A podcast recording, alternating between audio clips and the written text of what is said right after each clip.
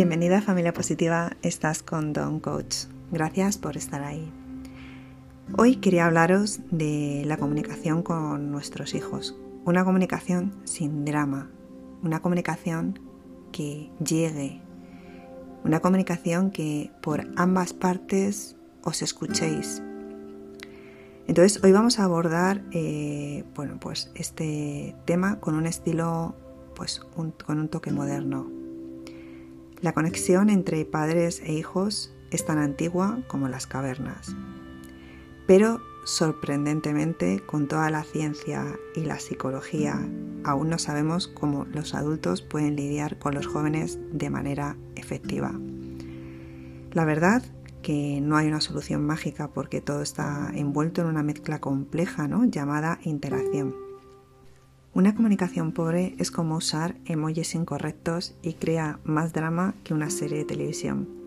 Pero estoy segura que si nos ponemos las pilas y nos comunicamos como los grandes, abordamos los problemas desde varios ángulos, ahí es donde la magia sucede. Os voy a lanzar una pregunta. ¿Cómo podemos abordar, identificar y aceptar los sentimientos y emociones? Un error común entre los padres es pensar que ellos fueron adolescentes perfectos y nunca causaron problemas a sus propios padres. Sin embargo, al explorar sus recuerdos, muchos admiten que esa etapa fue un torbellino de experiencias intensas. La historia parece repetirse y aunque los adolescentes a veces prefieren enfrentar solo sus desafíos, la realidad es que necesitan el respaldo y la guía de sus padres, quienes han sobrevivido a la adolescencia. Cuando un padre no logra escuchar ni apoyar, sino que interrumpe, critica o se burla de los pensamientos de los niños, puede convertirse en un obstáculo en lugar de un apoyo. ¿Lo hacemos a posta? ¿Lo hacemos a propósito? No. Suele ser más bien una reacción natural impulsada por dos factores. Los padres a menudo encontramos difícil manejar las emociones intensas de nuestros hijos, como la frustración, el odio, la decepción o el desánimo.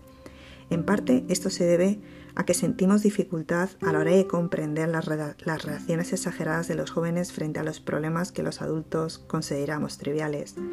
Además, por instinto, los padres suelen evitar las emociones negativas de nuestros hijos adolescentes, ya que verlos sufrir nos resulta doloroso.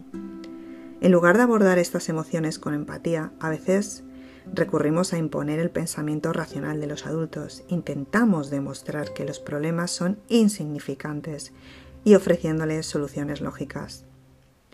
Aunque este enfoque surge de buenas intenciones, a menudo se convierte en un error significativo. Esto puede generar malentendidos y aumentamos la intensidad en los desacuerdos.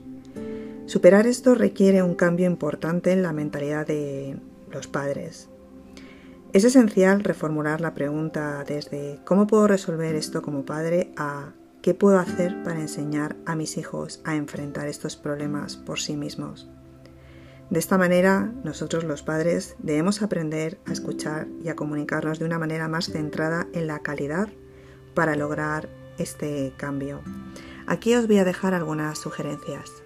Ahí va el primer, la primera herramienta. No descartes las emociones que tu hijo comparte. Esfuérzate por identificar y reconocer esos sentimientos, expresando comprensión con palabras o gestos. Los niños a menudo no aceptan bien las explicaciones racionales de los adultos y si tu hijo te pide algo que no puedes dar en el momento, evita el rechazo directo del no. En lugar de eso, plantea una situación hipotética que satisfaga sus deseos y animarles a explorar las posibles consecuencias.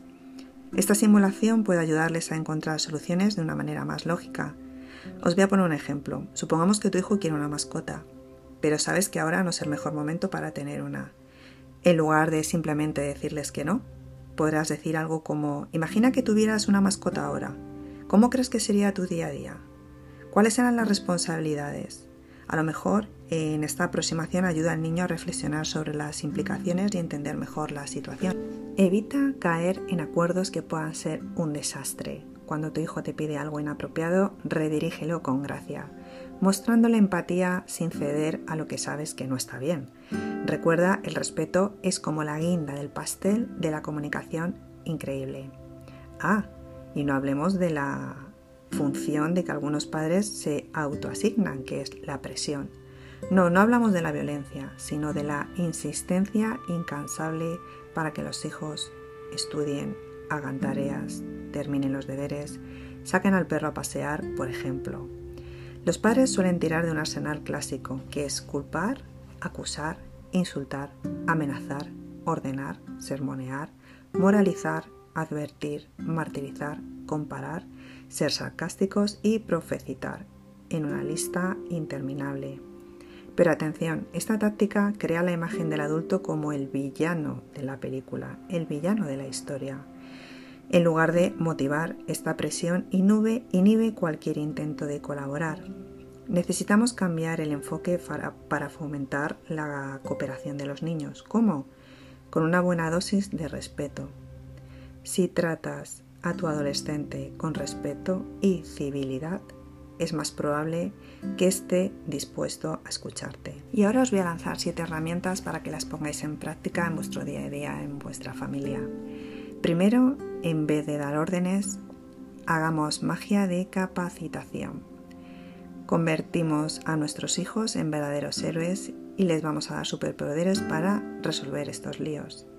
Nada de críticas, hagamos un viaje emocional y en lugar de lanzar comentarios negativos, expresamos cómo nos sentimos. Imagina que tu hijo rompe una promesa. En lugar de un ataque verbal, podría soltar un Estoy un poco decepcionado porque apostaba que cumplirías tu palabra. Es más sencillo que los chicos nos escuchen y respondan cuando les transmitimos lo que sentimos. Evitemos las charlas largas y reduzcamos todo a una palabra. Un pequeño recordatorio llama la atención y aumenta las posibilidades de cooperación. En lugar de hablar de defectos, destaquemos valores y expectativas. Los adolescentes están más receptivos cuando los padres comunican de forma clara y educada. Y aquí viene una joya. Sorprendamos a nuestros hijos con algo inesperado. En lugar de regañar, hazlo con un toque de humor, y así puede cambiar la dinámica. Y antes de soltar una charla, una bronca, ¿qué tal una petición por escrito? A veces lo escrito tiene más poder que lo que uno dice. Recordar que cómo reaccionamos puede fortalecer la confianza de nuestros hijos y la nuestra con ellos, ¿no? Vamos a construir unos lazos familiares sólidos. Bueno, espero que pongáis en práctica estos trucos y que me podáis contar si os sirven o no. Yo lo intento poner todos los días con mis hijos.